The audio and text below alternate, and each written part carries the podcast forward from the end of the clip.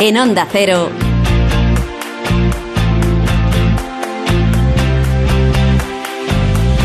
La brújula del verano. Muy buenas tardes, son las 7 y 7 minutos y aquí estamos. En la sintonía de Onda Cero, en la brújula del verano. Hoy es 4 de julio, Día de la Independencia Americana y en España Día de la Incidencia Acumulada. Lo que nos debería recordar, más que nos pese y más que les pese a los que lo pregonan, que aún no podemos hablar de periodo post-pandemia. Estamos otra vez con la pandemia hasta el cuello, de contagio en contagio, de antígeno en antígeno y de tos a tos. Me parece estupendo que nos quieran convencer de que hay que vivirla como si fuera una gripe más, en teoría, pero en la práctica es una putada como la copa de un piano, que decía un amigo mío. Así que protéjanse y cuídense, que el bicho no entiende de política y nosotros no terminamos de entender al bicho. Javier Ruiz Taboada. Nuestro WhatsApp 683-277-231. Pues aquí estamos, lo de siempre, para acompañarles hasta las 8 de la tarde en este ratito de radio en el que vamos a contar un poquito de todo, este cajón desastre que es la brújula del verano, en el que, bueno, pues nos despierta curiosidad alguna cosa y se la contamos. Ya luego viene a las 8 con todo el resumen de la actualidad y la información del día. Juan Ralucas con la brújula. Nos vamos a ir al tráfico. Clickandboat.com, la plataforma de alquiler de barcos fácil y segura, te ofrece la información del tráfico.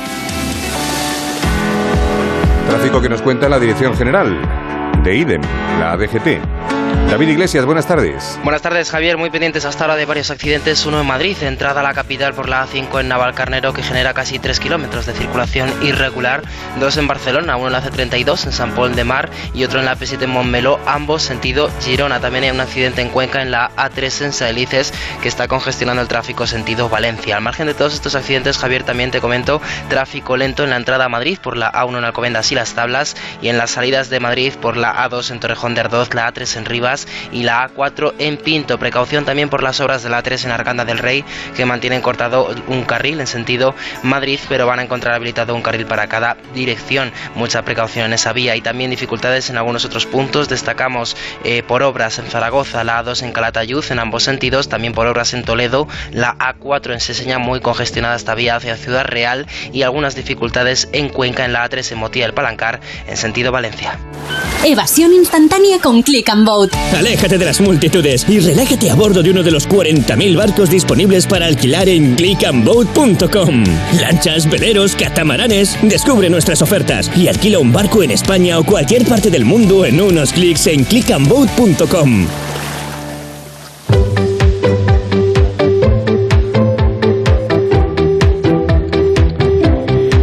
Pues es un buen momento este para saludar a Rosana Huiza. Rosana, buenas tardes. Buenas tardes, Javier. Y para que nos hables del tiempo, que debe Sí, ser sí. lo único bueno, no sé. Tampoco, Sí, te creas, estamos en la alerta.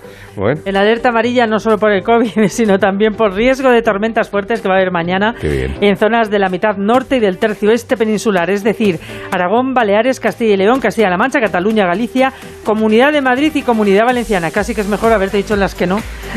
Bueno, sí. sí, sí, sí. a mí las tormentas me gustan si no fuera, eh, si, si no llega el agua al- a, a la mitad del sótano. Una que es- tormentita de verano sí, rápida y que deje el que petricor. refresque el, Es el el qué? petricor. El petricor. eso. El petricor, el olor a tierra Ah, mojada ah, ese. es verdad, las bacterias estas que en Esto realidad es. son bacterias que des- se descomponen. Pues huelen agua, muy ricas. Pues ya lo sé. Sí, sí. Y entonces, y ya está, y que de ahí no pase. Bueno, Vale. también cuidado con el viento que va a soplar fuerte en el litoral gallego. Vamos con las temperaturas que bajarán en el tercio oriental, subirán en puntos del norte y sin cambios en el resto.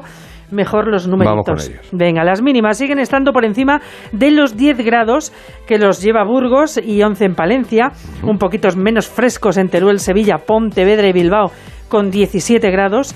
Las mínimas más altas, es decir, las noches tropicales, en Barcelona y Murcia con 24, Castellón con 23 y Granada con 22. Me has, me has colado a Sevilla como... como ¿Qué te parece? Como mínima, 17. eh, Teruel, Pontevedra, Sí, Bilbao sí, y- sí. y Sevilla. Y Sevilla. Onda. Y te has dicho, Bueno, y, luego, oh. y luego Granada, porque he dicho Barcelona, bueno, Murcia.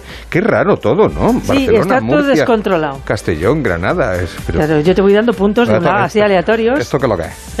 Te cuento las máximas, las venga. máximas. En Oviedo solo 20 grados, tan ricos, oye, Pues sí. tampoco ni tan mal. En Santander 22, 10 más eh, 32. En Soria y Sevilla Sevilla solo. ahí sí, Fíjate, en Sevilla ¿Solo? solo, 32, sí, sí. En Segovia 34, vamos subiendo 35 en Palma, En de, Palma de Mallorca. Mallorca. Y sí, sí, y vamos subiendo hasta alcanzar los 37 en Madrid o Jaén y los 39, que va a ser la más alta, En Toledo. En Toledo. Eso, eso es normal. En Toledo hay dos estaciones, Sí. invierno e infierno. O sea, no, no, no, no hay término medio. Así Pues que- esto es. Bueno, muy bien, pues muchísimas gracias. A ti. Oye, luego te escucho. Vale. Bueno, luego te escucho, no, te escucho ahora, mismo, pero luego que luego Hoy voy a estar presente, nos trae hoy, demasiado Nos presente trae hoy. una entrevista hoy fantástica que sí, claro, pero hija, que lo A lo te que, ha tocado hoy. lo que- y, bueno, como te te ha ha tocado a ti esta mañana, Eh, pues, pues ya está, por eso te digo que no se puede Hay hacer que todo. ir saliendo hay, del Hay que paso. repartirse el trabajo. bueno, digo, son las 7 y 12 minutos, las 6 y 12 en las Islas Canarias y en la Bruja del Verano, pues como siempre hacemos al comienzo, pues damos ot- otras noticias, ¿no? Para desengrasar un poquito lo que viene siendo la, la actualidad, que, que, que, que- que nos, que, nos, que nos aborda y nos desborda. A ver, que te guste una persona u otra depende del hambre que tengas según un estudio. La gente se aburre mucho, ¿no? Quiero decir... eh, Javier, eh, no nos has saludado. Me parece una cosa. Es que te, has que se sorprendido. revelan las niñas. Te has sorprendido tanto el estudio que has dicho, voy a ir directamente. Da gracias que lleve la ropa. O sea, quiero decir... Es porque no te sonreímos. No, sí, sois oscas. No, porque ahora ya estamos con la mascarilla y todo, entonces ya sí que no, bueno, por los ojillos, Ya por no los nos ojillos. quiere, ya no. tengo que saludar a Yasmina López, tengo que saludar a Noelia Gómez y tengo que dar la bienvenida a Adrián Pérez y a Blanca Granados, que han venido a hacer prácticas con nosotros este, este verano. Y Vamos, ya que si sale mal el programa... es culpa suya única y Totalmente. exclusivamente la culpa siempre No será por becarios. gente, no madre mía. no no no sí no bueno claro bueno así que eh, una vez presentadas eh, que soy bastante impresentable por eso no lo pero una vez presentadas vamos al lío venga qué pasa con la, con el hambre y la, y la ganas de comer Pues a ver, el hambre no solo nos hace comprar en exceso en el supermercado, que creo que eso nos pasa a todos, ¿no? Cuando vamos con A hambre a, bueno comprar. ahora menos Así que, bueno, pues también altera nuestros gustos, ¿vale? Sí. Es lo que concluye un nuevo estudio en el que, bueno, la verdad es que no me hubiera gustado participar Sí. porque había que ayunar durante 12 horas para tenerles con hambre a Te digo una cosa, esas claro. 12 horas me las ayuno yo mientras Claro, duermo. claro, Ya, pero estás durmiendo, pero duermes. Claro, no pero ayuno, eso cuenta como ayuno. 12 horas de ayuno vamos un sacrificio la operación bikini del siglo vamos Yo es que tengo que Sí, comer sí. cada 3-4 horas. Ah, bueno, Yasmina vale. creo que también. Yo cada menos, creo. Joder, de Tengo todo el rato, ¿eh? Bueno. claro eso es normal Bueno, pues tras esto les mostraron las imágenes de dos hombres y dos mujeres. Estos se usaron como modelo y fueron variando la forma del cuerpo y la cara de manera digital. Y después tenían que puntuar quién les había atraído más. ¿Y cuál fue la conclusión? Pues que se sentían más atraídos, cuando tenían hambre, por caras y cuerpos más redondos. ¿Y esto Bueno, por qué? pues yo qué ¿Es sé. la gente se aburre mucho, de Mucho, verdad que estos mucho, No estudios sé. o sea, Será envidia de... no- no- no o sea, ves la cara, por, ves la cara Más rechanchita y como, que- como que te entra un solomillo, Te ¿no? entra O sea, hambre sí, y- y te- dices, ah, pues este- de, "Aquí te di un bocado Que en, te como. en- en la mesa, que te como, que te como, que te Pero sí, como. con los bebés. Los bebés gustan más cuando son así rollitos. Pues imagínate si tienes hambre, como te gusta el bebé. Rechonchitos. Vamos a comer niños, ni, ni Herodes, pero vamos, sí. Pues esto es lo que hay. Todo, Vale. eso, eso es una de el polémico Juan del Val. Eso es una de las grandes eh, la, gente que eh, encuentra a su niño eh, guapo y precioso y los niños son muy feos todos. Los recién nacidos. Ver. Los recién nacidos son todos. Depende del niño. No. A ver, ni los niños recién nacidos ni los perros pueden ser feos. No, luego con carácter retroactivo, al cabo de los años ves las fotos otra vez y dices, no eran tan monos. O sea, aquí sí, sí, hombre, habrá de todo, ¿no? Quiero decir. Hay que intentar ser objetivo. Pero bueno, vale. Muy bien. Eh, esta es la edad en la que las persona- personas somos más infelices según la ciencia, Sí, Yasmina. según un estudio. ¿Qué Otra de estudios, la cosa. A ver, venga, va de estudios. Esto lo he sacado con la intención de no ofenderos a vosotros, ¿eh? Mm. Vale, y es que un estudio realizado en más de 100 países acaba de reconocer que la edad en la que el ser humano se siente más infeliz es a los 47 años. Venga, no fastidies. Te juro. Pues ¿Qué yo, pasa? yo ¿Cuántos cuando los cumpla... Justo, 47 tengo Yo cuando, lo- yo cuando los cumpla te diré, pero... Claro, yo ya he llegado, ¿Y pero cómo te, cómo te ves? ¿me ves- Por me la veis experiencia. infeliz? Eres la experiencia, eres.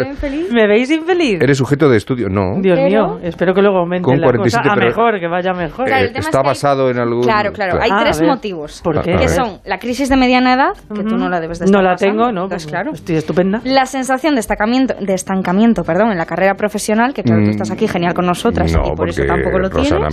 Mucho. He venido yo al programa para salvarle la, Yo he, des- he ido siempre a mejor. la vida. claro. Siempre a mejor. Y el tercer motivo, una visión más realista de la vida, que al final pues ya no tienes esa ilusión de cuando eres joven, ¿no? Pero ojo, porque... Qué chorrada. No lo veo, no lo Yo veo. tampoco. No, te lo pasa. veo, no lo veo. Pero espera, No. porque igual esto te lo soluciona. Que además los Tienes 47, ponen los 46, los 45, los 52, Claro. los 39. No, los 47. Tiene que ser los Ah, 47. Más de 100 vale. países, ¿eh? Fíjate. Pero bueno, porque es que sepa- este estudio dijo también que a esta edad estar casado transmite mucha más felicidad que estar soltero. Y especialmente más Sí. que separado. Entonces igual a ti lo que te pasa es que como estás felizmente casada, Claro, sepárate. pues te compensa.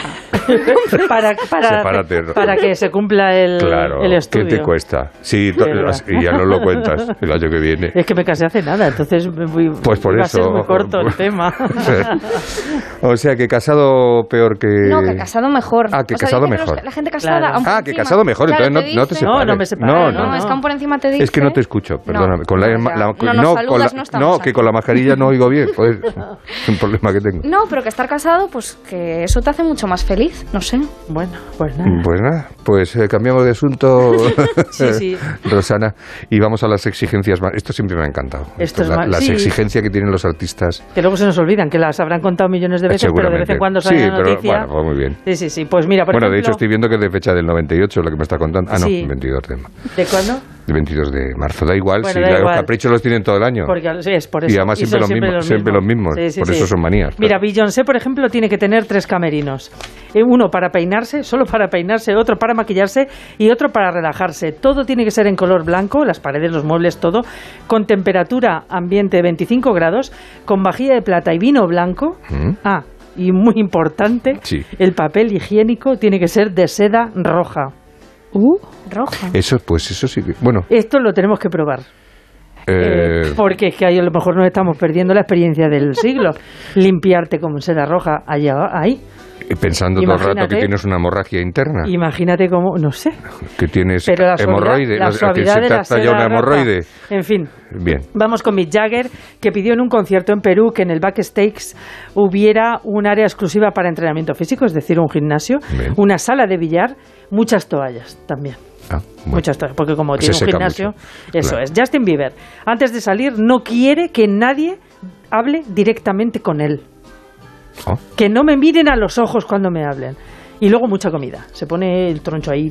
Venga a comer. Sí, sí, sí. Los camerinos de sobre, mar. to- sobre todo si su equipo tiene la cara redondita. ¿no? Claro, se los No podría hacer Se el los ayuno. come también. Se los come, sí. Por ejemplo, los camerinos de Madonna tienen que tener capacidad para 200 personas, porque Uy. entre ellas lleva 30 guardaespaldas, un instructor de yoga, que se, pone hacia- se debe poner a hacer yoga antes de cantar, un, un chef de cocina vegetariana, y los retretes que haya por allí deben estar sin usar, es decir, a estrenar, no limpios, no, a estrenar, y pide que se destruyan una vez usados. uy. Esto es lo ¿qué- más- Bueno, eso yo lo entiendo. ¿Por qué? Sí, porque un retrete, sí, un retrete, cuanto más... Que lo quieres personal. Pero ¿cómo, cómo lo sabe? O sea, puede estar súper, súper limpio. Ya. Sí, pues se lo pueden desinfectar delante de ella, pero no le vale. O le, tiene Los que, o, quiere le, nuevos. o le tiene que pasar la factura con fecha Claro. de, Claro, de- claro. de ayer, claro. Entonces, luego tenemos a María Carey, que pide que su habitación esté llena de rosas Pero blancas. un momento lo del retrete me he quedado Sí, sí, pensando. sí. Porque el retrete... tiene- Imagínate el retrete tiene y- que ir enganchado al, al, al tubo. Pues lo desenroscas ¿Qué- y le pones uno nuevo y ya está. ¿Cómo lo destruyes? Pues, ti- eh, tirando, Pues lo quitas lo y, lo- le- des- y le pegas una, al desguace de retretes. Pero de verdad tienes que destruirlo. Sí, porque Sí, luego sí. eso supongo que será para que no lo vendan por Pero el, mucho tra- dinero. el trajín, del, Puede el ser. trajín del sitio, salvo que le pongan un retrete que no lleve debajo fosa No lo sé, mira, séptica. no lo Bueno, sé, no sé. sí. Entre el retrete nuevo y el, el papel higiénico rojo Te cagas. de seda, en fin. María Carey pide que su habitación esté llena de rosas blancas, de velas también, color, eh, olor a vainilla y botellas. Botellas de vino blanco, Toma. valoradas en 200 dólares y de champán cristal, que no sé lo que es, Sí. pero que se lo bebe directamente con la pajita. Ella en vaso no. Mete la pajita en la botella y se bebe el champán en ¿Sabes la se- botella de se- vino. se, Venga, se botellas. sube más el, el alcohol a la sí, sí, cabeza pajita. totalmente. Sí, es cierto. Así que bueno. Así está María. Así está María. la pobre Mariah. Sí, sí. Mariah Oye, pero es la petición que más sentido tiene. Sí, bueno, dentro de, dentro Dentro de de todas, todas estas sí, sí. cosas. Voy con dos nacionales, con Omar Montes, ¿Ah, sí? que pide jamón, cosa que entiendo perfectamente. Bueno, pero eso está muy bien. y luego pide conguitos blancos. Dice que los conguitos Conguitos blancos. Sí, tienen que ser blancos. No sé si son 12 los que pide, La creo, algo peña así. está fatal. Y dice Como las que, 12 uvas. que no le hacen mucha gracia los conguitos blancos, pero si están ahí es porque le aprecian y se han molestado en buscarlos. Y entonces él lo da todo en el escenario, aunque luego no se los coma. Hombre, pero puesto a eso que pide es algo una que le prueba. guste. Y luego la pantoja que Unos pide. conguito- o sea, que no le pida gustan algo los conguitos extraño. blancos, pero si alguien le pone conguito blanco se siente como Él lo querido. pide, él lo pide. Entonces, si los tiene es porque Pues es se una han prueba, molestado, es una claro. prueba, es una es prueba. una prueba de cariño. Sí, sí, sí. Oh. Y la pantoja, dos camerinos, acabo con ella, un jamón 5J, que también me Bueno, parece eso- una eso es- estupenda idea, Está bien. un buen sofá Sí. Y moqueta en el suelo. Ah, y un perchero con seis perchas. Seis, Seis. concretamente. Supongo que será para Pues sus seis los- vestidos los- de cambio que lleva, pues con Bueno, pues seis tampoco le vale. pide mucho. No, no, no, el ¿Que jamón va a dar el, el pregón en dónde hemos dicho? O- Isabel Pantoja, en el orgullo, el, ¿En el Orgullo? sábado. Eh, No el pregón, va a hacer una actuación. Ah, que actúa en, Claro. el, en el orgullo la pantoja. Sí, Ah, sí. bueno. Habrá que ir a verla. Muy bien, ¿o no? Es historia, es pantoja. Eso sí, es, eso Pantoja, es sí. verdad. Pues muy bien, oye, estupendamente. Oye. ¿Ah, sí? Yo no te pido la luna, tan solo quiero amarte. Quiero ser esa locura que vibra muy dentro de ti, no, no. Yo no te pido la luna, solo te pido el momento de rescatar esta piel y robarme esa estrella que vemos tú y yo al hacer el amor. Correr Este Sergio Dalma, ¿cómo es? Bueno, 7 y 23, 6 y 23 en Canarias, la brújula del verano en la sintonía de Onda. Entrelazados, esperemos todos los inviernos.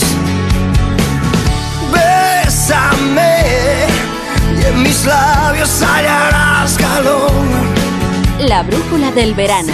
Javier Ruiz Taboada. Onda Cero.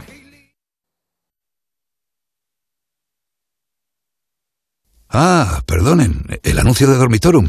Es que me he echado un momentito para probar el colchón y me he quedado dormido. ¡Qué maravilla! Dormitorum, gente despierta. Hostelero, somos Organic, la única ganadería ecológica española de Wagyu y Angus, la mejor carne del mundo. Sírvela a tus clientes, alucinarán, volverán y tu caja crecerá. Te damos un servicio amable y puntual, a buenos precios. Si pruebas Organic, solo comprarás Organic. 900-900-786, 900-900-786 o carneorganic.com. La mejor carne del mundo. Organic. Este verano adelgaza con hasta un 40% de descuento. Pide tu cita informativa gratuita en Adelgar 91 577 44 77 y adelgar.es. Adelgar, adelgar. ¿Qué está esperando? ¿Qué está esperando? ¿Qué está esperando? En Mercaoficina también te estamos esperando. Nuestra ilusión sois vosotros. Y por ello tenemos los mejores precios, las mejores respuestas y todas las soluciones que precisen para su oficina, tanto en muebles nuevos como reciclados. Mercaoficina, aciertos y ahorro. www.mercaoficina.es Grupos Eneas compra casas para reformar al mejor precio. Llame al 91 639 0347 o escriba a info@gruposeneas.com. Venga a las rebajas de Muebles a Dama. Precios insuperables con la misma calidad de siempre, en una gran variedad de estilos y modelos, con su habitual trato amable, transporte y montaje gratuitos y la mejor financiación. Todo lo bueno de Muebles a Dama, pero ahora con rebajas. En General Ricardo 190 y en la web mueblesadama.com. Los restaurantes La Madreña se han convertido en todo un referente en Madrid de la mejor y más auténtica cocina asturiana. Una amplia variedad de platos que se distinguen por la alta calidad de las materias primas empleadas, traídas directamente desde sus puntos de origen. Además encontrará una esmerada atención y un excelente servicio. Entre en lamadrena.com y saboree lo mejor de Asturias. Las claves para entender la actualidad. ¿Me podéis explicar, por favor, qué le pasa al gobierno? ¿Están esperando que lleguen los fondos europeos para ver qué pasa ahí y entonces decidir o anunciar? Exactamente eso. En tu pregunta, Juan Ramón, está la respuesta. La brújula, la actualidad clara y precisa con el tono cercano de Juan Ramón Lucas. Cada tarde a las 8 y cuando quieras en la web y en la app. Te mereces esta radio. Onda Cero, tu radio. Onda Cero, Madrid.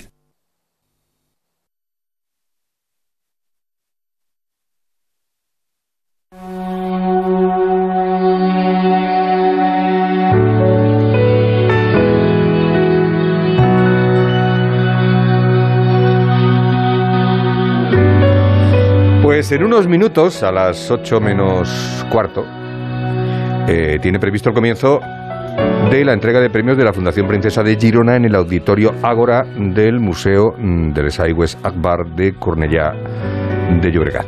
Una ceremonia presidida por sus majestades los reyes, acompañados por su Alteza Real la Princesa de Asturias y de Girona, Leonor, y la Infanta Sofía. Y Rosana Huiza ha charlado con una de las cinco galardonadas, porque son cinco cinco mujeres premiadas reconocidas por su gran labor dentro de distintos campos. La ingeniera Elisenda Bubalust en la categoría de empresa.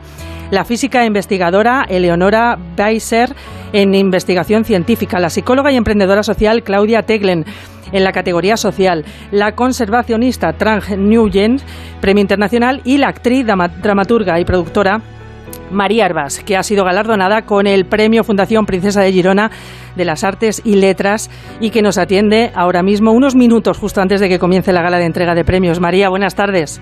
Buenas tardes, Rosana. Lo primero, enhorabuena en capilla ya para estos premios. Estás nerviosa, supongo. Bueno, pues la verdad es que estamos por aquí ya las premiadas preparándonos juntas y sí se comparten los nervios y también la emoción, que es mucha. ¿Qué significa para ti este premio, María? Pues bueno, eh, sobre todo como mucha inyección de energía de cara al futuro, como tener conciencia de todo el apoyo que tengo como por parte de, mi comunidad y de, y de la gente que, apoya y valora mi trabajo y sentir que, que puedo enfrentarme a, nuevo, a nuevos retos, retos que igual antes me asustaban un poco más. Entonces lo siento un poco como inyección de, de energía para afrontar estas, estos nuevos proyectos míos. Se te ha reconocido en estos premios tu compromiso y vertiente social en tus propuestas, tu forma de entender el teatro como herramienta de reflexión y cambio, que al fin y al cabo esto supongo que es la esencia de tu trabajo, ¿no? Sí, eh, bueno, o sea, en realidad es la parte de mi trabajo, la rama de mi trabajo en la que me siento más, más realizada y en la que siento que puedo ser más útil a, políticamente hablando, o sea, a la comunidad, a la sociedad en la que vivimos todos. Eh, me gustaría que, sobre todo en esta nueva en esta nueva fase, que es más de producción propia de mis propios proyectos, pues centrarme en este tipo de, de obras que cuando las he podido hacer me han hecho sentir como bueno pues muy satisfecha y muy bueno y, que mi trabajo era, era útil y valioso para los demás. Yo personalmente que te he visto crecer profesionalmente ¿Es difícil hacerse un hueco en los tiempos que corren en este mundo de la interpretación? ¿Te ha costado mucho? Eh, bueno, yo creo que sí que es muy difícil. Además, el teatro, por ejemplo, es bastante endogámico y nos juntamos todo el rato mismos con los mismos. Pero diría, diría que ha sido en parte suerte, pero también en parte me niego a reconocer que ha sido suerte porque llevo trabajando muy duro desde muy jovencita y cuando no me han llamado ya me he ocupado de buscar incansablemente textos que me interesasen y los he traducido y he comprado los derechos y, los he puesto a funcionar. Entonces, creo que es una suma, una fórmula compleja y abstracta de varias cosas. Lo primero, el deseo incansable de, que te salga, de conseguirlo, como cualquier otra cosa en la vida, sin duda. Eh, el apoyo, por supuesto, en este caso, por ejemplo, mis padres y la gente de la que me he rodeado, pues he sido muy afortunada porque todo el mundo ha creído mucho en mí y eso, indudablemente, ha sido muy importante.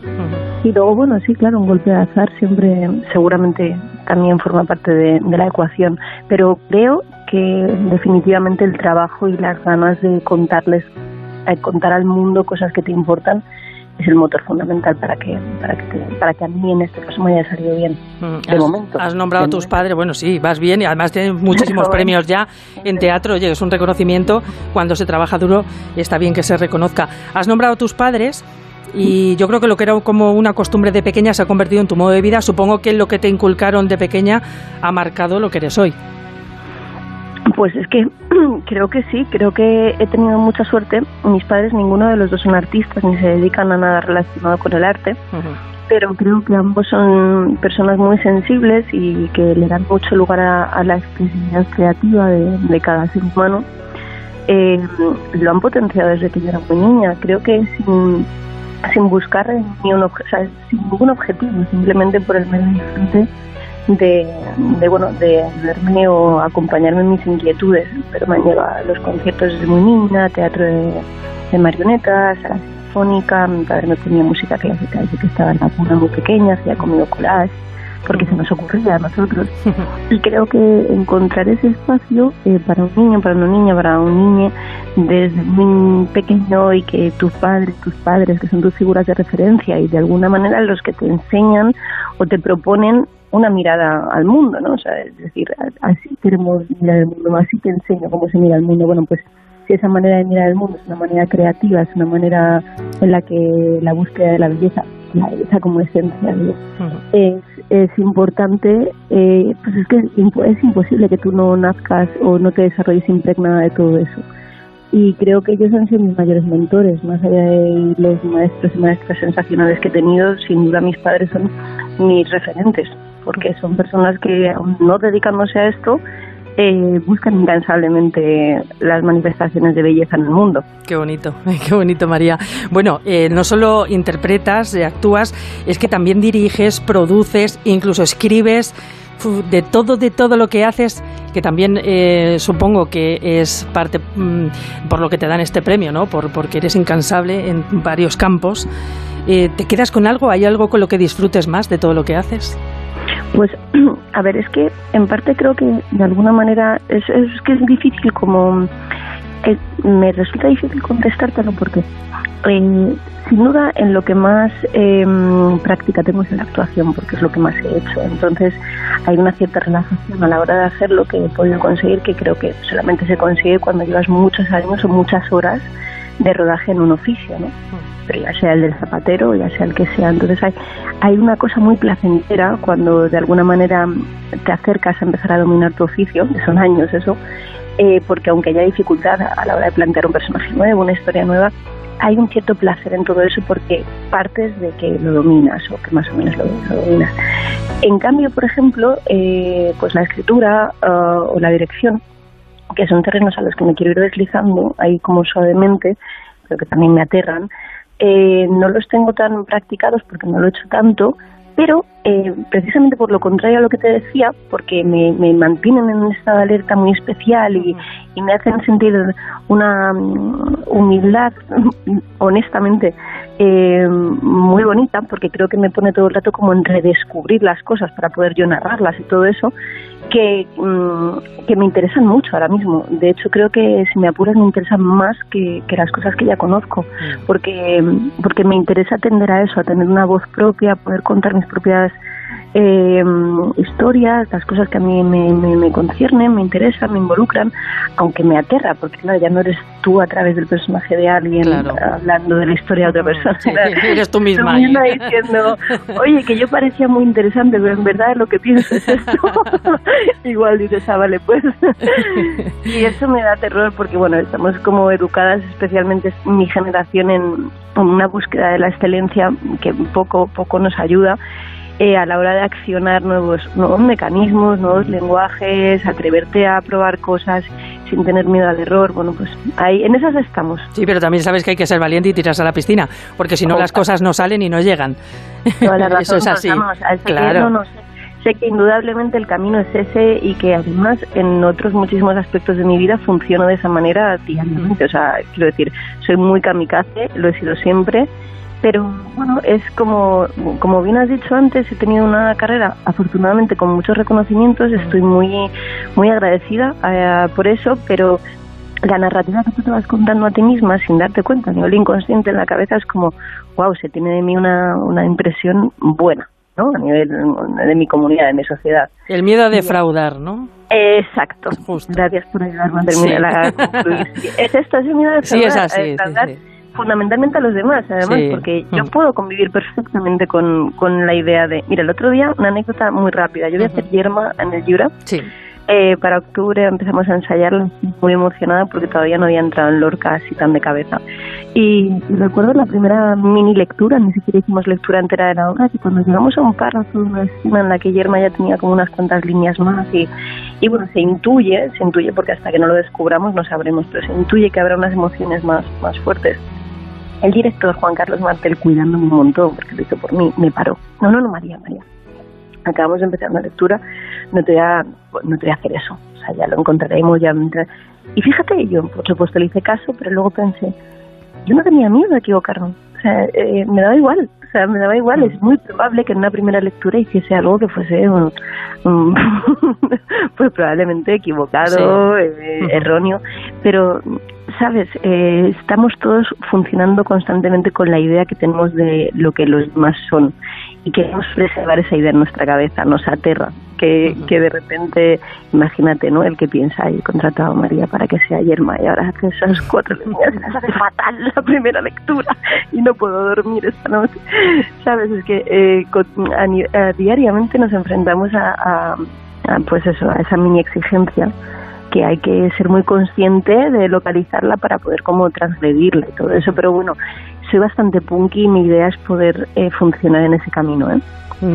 Pues María, sigue lanzándote y sigue, sigue adelante sin miedos porque Gracias. lo estás haciendo muy bien, porque te va muy muy bien. Disfruta de la gala, disfruta del premio y date un baño ahí bueno de, de- de gente y de, de cariño. Y ha Vale. sido un placer charlar contigo, María Herbás. Gracias, Rosana. Un besazo muy fuerte. Mucha gracias. suerte, un abrazo. Gracias por tenerme. Un besito. chao. chao.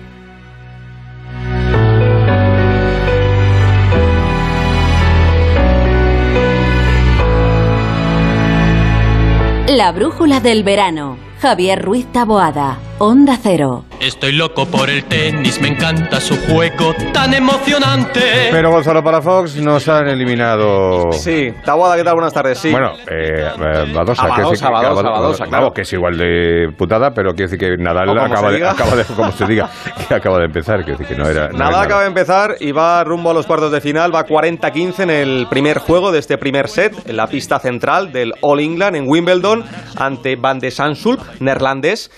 Y Badosa ha caído ante Simona Halep en, do- en dos sets. La verdad que no le ha durado nada, hablamos de una hora y 20 minutos, 6-2, 6-1. Bueno, solamente nos queda Rafa Nadal en Wimbledon, solamente, Bueno, entre comillas, sí. solamente, ¿eh? Porque, mira, primer juego para Rafa Nadal. Es no una- ha tardado nada. Es una bestia. Ha tardado de verdad, es una dos cosa. minutos y medio. Primer juego para el tenista de Manacor, como digo, en busca de los cuartos de final, donde ya espera Fritz. Y vamos a ver por qué, bueno, pues seguramente sea el gran favorito si los problemas físicos le permiten para eh, conquistar otra vez Wimbledon. Eh, por el otro lado del cuadro tenemos a Djokovic, recuerdo que no está Alcaraz y que eh, también está en cuartos de final Kyrgios, se va a enfrentar a Nadal si llega Nadal a semifinales y si llega también Kyrgios. Para mí, entre los tres.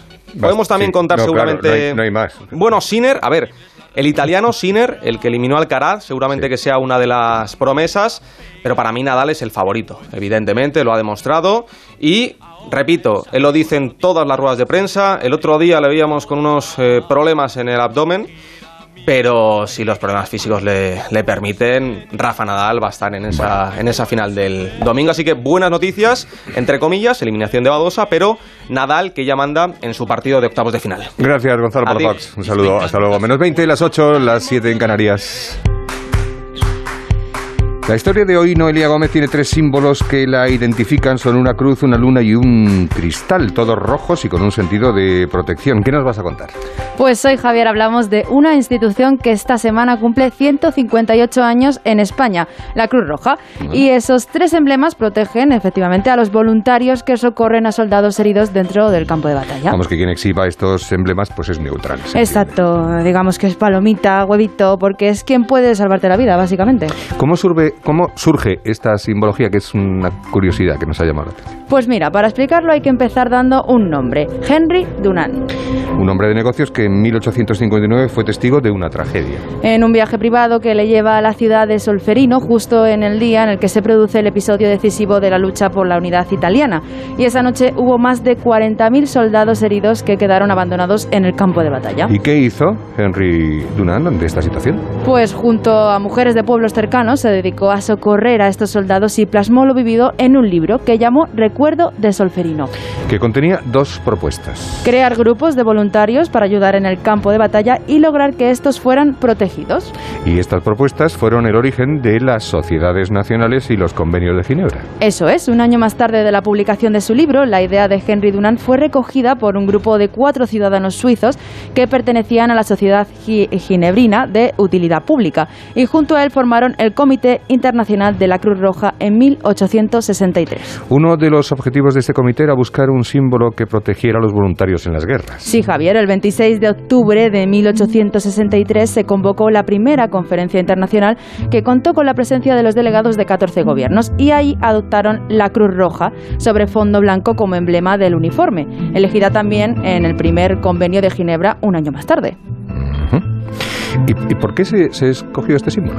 Pues a ver, Javier, cada uno barre un poco para su casa, ¿no? Al final la Cruz Roja sobre fondo blanco es la bandera de Suiza invertida. Mm. Pero bueno, también el fondo blanco se dice que se escogió por ser símbolo de paz, porque es sabido que no se debe abrir fuego contra alguien que ondea una bandera blanca, entre otras cosas porque se está rindiendo, ¿no?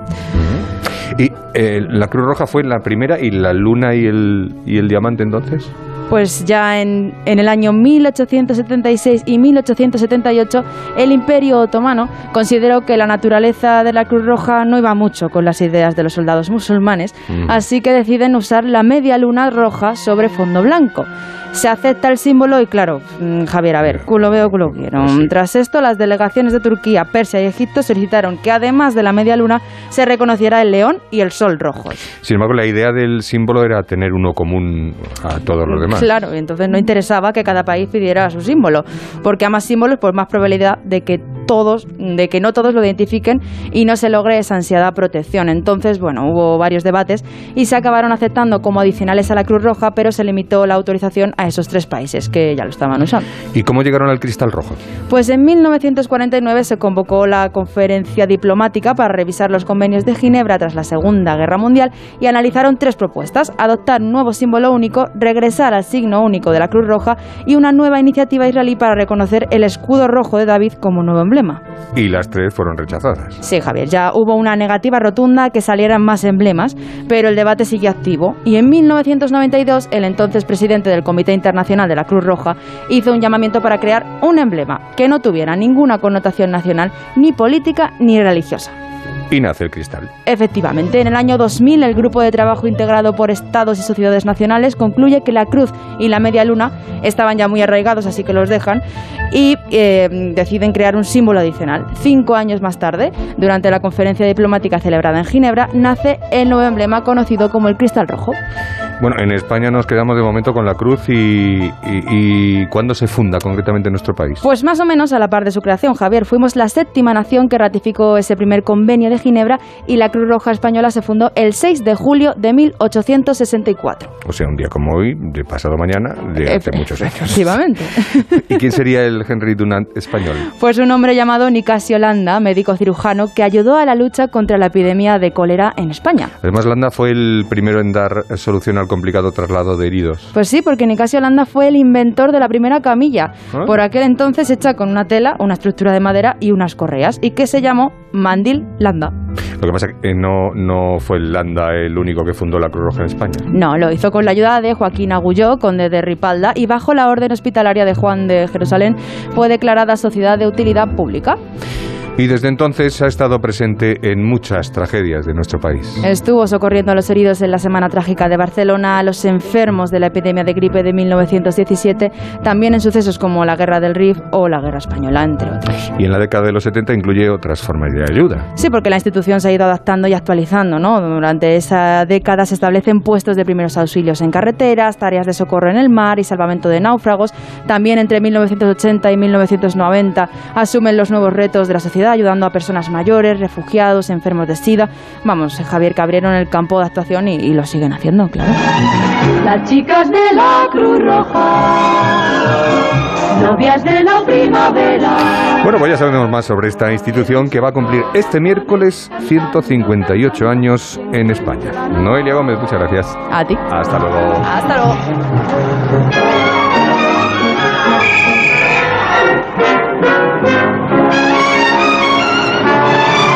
En Onda Cero, la brújula del verano.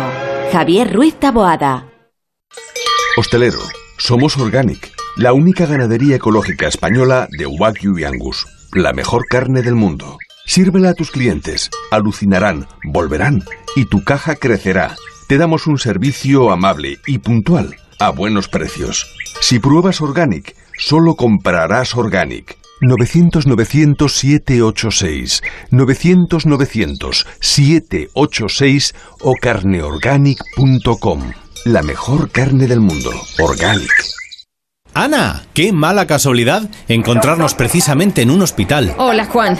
Pues sí, sí es mala coincidencia. Es por mi marido que se resbaló en la bañera y se ha dado un golpe muy fuerte en la rodilla. Vaya por Dios, nosotros ese problema ya no lo tenemos. Hace tiempo llamamos a Duchamanía y cambiamos la bañera por un plato de ducha. Hazme caso, llama a Duchamanía y evitarás este tipo de accidentes. En Madrid, Paseo del Molino 6, 91 468 4907 y duchamanía.es.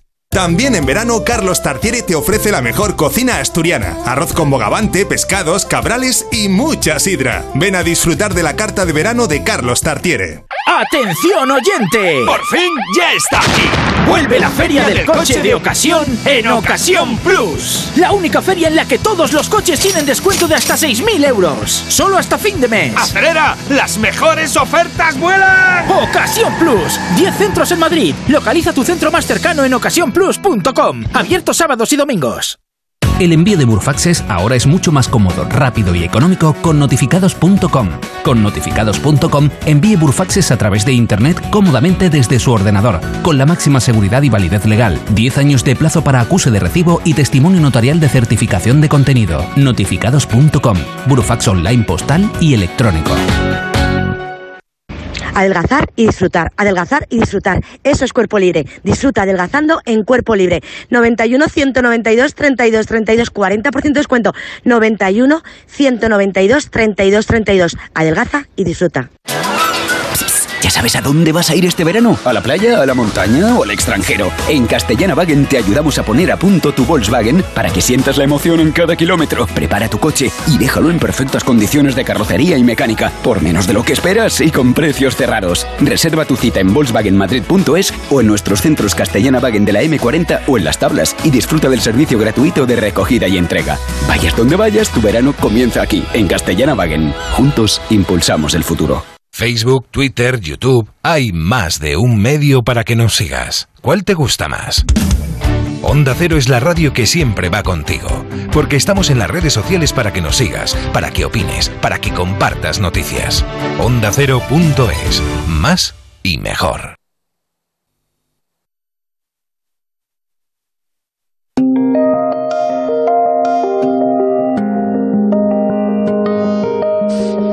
Vamos a repostar antes de terminar, a repostar en el sentido más literal de la palabra, repostar gasolina. Vamos a ir a una.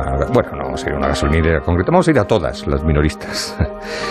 Porque vamos a hablar con Jorge de Benito, que es el presidente de la Confederación Española de Empresarios de Estaciones de Servicio, que he leído CES, digo, ¿me sobran es o me faltan consonantes? No, pero es que es así, es Confederación Española de Empresarios de Estaciones de Servicio y le pidió a Ignacio Rodríguez Burgos, a nuestro compañero, pues si se quiere sumar a esta charla breve, pero bueno, al fin y al cabo a ver si es esclarecedora y nos puede contar algo. Aquí, al pie del, de- del del surtidor. surtidor. ¿no? Don Jorge, buenas tardes. Hola, buenas tardes a los dos, Javier y Ignacio. Mucho gusto. A ver, lo primero, us- ustedes... Encantado de estar aquí, lo primero. ¿eh? Igualmente de, de que nos atienda. Eh, eh, ustedes, a ustedes que la gasolina esté como está no le viene bien, ¿no? Pues mira, vamos a ver. Nosotros no nos viene absolutamente nada bien. Yo entiendo que el consumidor es el que uno de los que más está sufriendo de esta situación con los precios, pero nosotros somos un sector que el 70% de las estaciones de servicio, aunque tú veas una bandera de Shell, de Repsol, de BP, eh, de Camsa, debajo hay una familia. Y, y, bueno, pues hay una pyme y hay un, en muchos casos hay un, autónomo. Nosotros cobramos, eh, o nosotros, nuestro beneficio viene de los litros que vendemos. Esto es un negocio de volumen. Cuanto más vendemos, pues más litros vendemos, más porcentaje, más, perdón, más, más dinero de litro tenemos en, en nuestros ingresos. Entonces, nosotros, que los precios estén altos, nos viene muy mal porque vendemos menos y además en este caso nos viene peor porque nadie quiere, nadie quería, porque ya estamos por encima de la barrera de los dos euros, nadie quería bajar, pasar de esa barrera. Y no lo digo yo, lo dice la Comisión Nacional del Mercado de la Competencia, que nuestro margen pues ha estrechado pues muchísimo en los últimos meses, ¿no? Aparte que nuestra tesorería también está en una situación pues dramática. Nosotros compramos un camión hace cinco meses nos costaba 30.000, 35.000 euros y ahora en estos momentos estamos llegando ya, bueno, sobrepasando los 60.000 euros, ¿no? Entonces nuestro stock medio ha subido, en fin, toda esta historia, ¿no? no, no te voy a llorar mucho más, porque al que venir de casa ha llorado, pero esta es la situación real. ¿Podemos llegar a pasar otra barrera de precios imposible, iba a decir, o no? Lo que se ha hablado mucho de que si la gasolina a 3 euros a final del verano, a final de año, ¿eso puede llegar a producirse o en este momento está más o menos controlado? Bueno, yo creo que no hay nada que parezca indicar que los precios van a, vayan a detener su escalada, ¿no? Pero a mí la barrera de los 3 euros creo que queda muy lejos para alcanzarla en, en un corto o medio, claro, en medio plazo, ¿no? Entonces, claro, esto también depende de muchas cuestiones, porque si la, la Administración incrementa de nuevo la fiscalidad de los combustibles, pues eh, o desempolva el, el, Fondo Nacional de Sostenibilidad del Sistema Eléctrico, que bueno, pues esto haría que, que, hubiese costes de la factura de la luz ligados a las energías renovables y cargárselos a la factura del gas y los combustibles, ¿no? Ahí estaríamos hablando pues de un encarecimiento porque había un plan previo a esta situación y en el plan que había, eh, bueno, un encarecimiento de 18 céntimos la, el gasóleo y, y, casi 12 céntimos la gasolina, ¿no?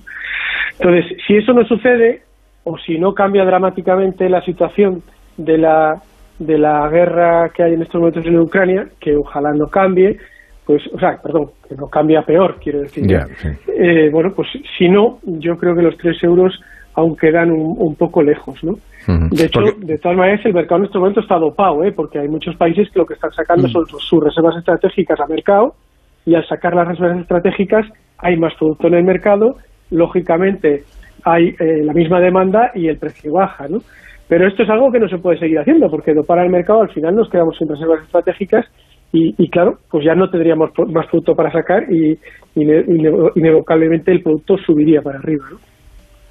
Eh, hay una de las cosas que, que a la gente le sorprende y me gustaría saber qué explicaciones puede dar ustedes, porque el precio del petróleo está ahora mismo alrededor de los 113 Más bajo dólares. cuando costaba un euro. ¿eh? Eh, y entonces eh, hemos llegado a estar con el precio del petróleo a 140, 130 y tantos, y la gasolina costaba un euro, eh, y ahora con 113 está en dos euros. Ya sé que está el problema de la, del cambio de moneda, dólar-euro, pero aun con el cambio de moneda y toda esta cuestión, no deja de ser paradójico, ¿no? Que, que con el precio del petróleo a 113 esté la gasolina prácticamente el doble Que cuando estaba a que 100. cuando estaba a 140.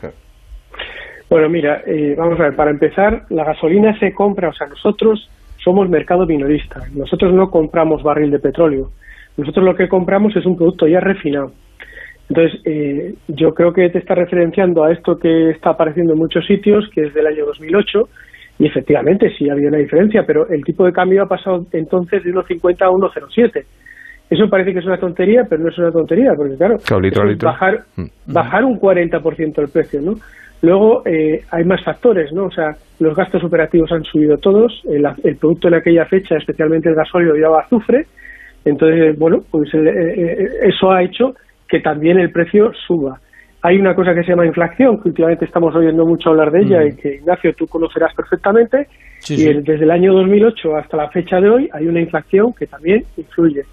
Luego eh, hay una aditivación, eh, hay una aditivación a los productos, que es los biodiesel y los bioetanoles, que curiosamente, aunque son para reducir nuestra huella de carbono, eh, tienen implícitos, aunque son productos que no contaminan y que hay que añadirlos en un 10% a la gasolina y a los gasóleos, aunque no contaminan, se graban con los impuestos especiales. Entonces, eh, hay una serie de, de gravámenes que en aquella época no había, unidos al cambio tan importante de un 40%, me parece es una tontería, pero no lo es. Yo recuerdo que había mucha gente y salía en los medios de comunicación que en el 2008 la gente se iba a Estados Unidos con la maleta vacía a comprar ropa o a comprar lo que fuese, porque era todo, tú te comprabas un iPhone allí y te costaba pues 300 dólares, pues 300 dólares por el 40% menos, pues tú mismo, o sea, Hmm. era, el, era, el, era el equivalente pues a que te costase 120 euros menos, ¿no? O sea, costarte 100, 180, si no hago mal el cálculo, así de cabeza, ¿no? Entonces era la mitad de precio. Y luego, bueno, pues lógicamente, aparte de todo eso, hay una serie de aditivos, aparte del, bio- del biodiesel y bioetanol, que eh, se han tenido que aditivar en los últimos años o que se han eh, aditivado en los últimos años por, por, eh, digamos por porque el gobierno lo ha pedido así porque la administración lo ha pedido así y luego está por ejemplo también el céntimo sanitario. No sé si os acordáis que ni Sí. era el céntimo ni era el sanitario. Dijeron lo vamos a armonizar y cómo lo armonizaron aquí nadie armoniza para abajo. Todo el mundo armoniza para arriba. Entonces, el IVA en aquella época era el 16%, creo recordar, en estos momentos es el 21%. O sea, vamos a ver, eh, si, si hacemos un programa especial de esto, Ignacio y Javier, eh, yo os, los desgra- os lo desgrano todo rápidamente y vemos por qué se ha llegado a este precio. Al final, eh, el, car- el carburante es un, un saco de... De, De digamos, impuestos. de- de impuestos De impuestos. de impuestos e imposiciones, e imposiciones. Os he dicho antes que esperemos que no saquen el plan que tenía la Administración, que incrementaría, si se hiciese el tema del Fondo de Sostenibilidad del sistema eléctrico, pues que se incrementaría entre 18 céntimos más el gasóleo y la gasolina 11,5 céntimos. ¿no? La medida que tenemos ahora de, de un descuento de 20 céntimos creo que es una medida que nosotros estamos totalmente de acuerdo en el, en, la- en el fondo, pero no estamos de acuerdo en la forma porque creíamos, creemos que se debería de haber hecho, hecho de otra manera. Y lo que ya se está hablando en muchos países, que hay algunos como Estados Unidos que lo han hecho, de quitar los impuestos especiales y rebajar el IVA al mínimo, El IVA reducido. situación, Mm. pues yo creo que eso es algo que nos vendría absolutamente a todos muy bien, a los consumidores por, por supuesto. Pero tú ten en cuenta, o tenéis vosotros en cuenta, que una estación media en estos momentos tiene 120.000 euros eh, de stock medio, cuando antes no llegaba a los 60.000. Eh, la situación para nosotros es muy compleja y nuestros márgenes han bajado muchísimo porque, como os he dicho, aunque valga más dinero, no, nosotros no tenemos un beneficio sobre el porcentaje, nosotros tenemos un beneficio de céntimos. No es oro todo lo que reluce, ni, ni todo Ni lo oro que... negro ni, oro negro, todo lo que parece. Pues eh, gracias, don Jorge de Benito, por atendernos y suerte y Muchas feliz a verano. nosotros. Y a, ver Lo mismo si, os digo. y a ver si podemos volver a la gasolinera algún día y decir lleno, por favor. Eso gracias. esperamos, eso esperamos nosotros también. Ya me imagino, ya me imagino. Buenas tardes. Gracias, Ignacio. Hasta ahora. Pues nos vamos al tráfico porque siguen circulando los coches a pesar de, de todo y nos hemos ido de vacaciones. Así que vamos a la DGT para saber cómo están ahora las carreteras. David Iglesias, muy buenas tardes. ¿Qué tal? Buenas tardes, Javier. A estar todavía pendientes de un accidente en Madrid, en la entrada por la A2 en Alcalá de Henares, que está generando un par de kilómetros de circulación irregular. También ha- hay accidentes a esta hora en Barcelona, la C32 en San Paul de Mar, sentido Girona, en Cuenca, en la A3 en Saelices, dirección Valencia, en Alicante, en la A3 en Villena hacia la capital alicantina y uno más en Huesca, en la AP2, que todavía congestiona a la altura de Peñalba en sentido Zaragoza. Al margen de estos accidentes, también tráfico lento todavía en la A3 en, en Arganda del Rey, en Madrid, por obras de mejora de la calzada y otras dificultades destacamos por obras también en Zaragoza, en la A2 en Calatayud, en ambos sentidos, o en Toledo, en la A4 en Seseña hacia Ciudad Real. Y también hay tráfico irregular en Barcelona, en la P7 en Barberá del Vallés, en sentido Tarragona. Gracias, David. Terminamos aquí la brújula del verano. Ahora llega la brújula, el resumen del día informativo con Juan Ralucas a la sintonía de Onda Cero. Mañana les esperamos a partir de las 7 de la tarde. Que disfruten, que lo pasen bien y que reposten si pueden.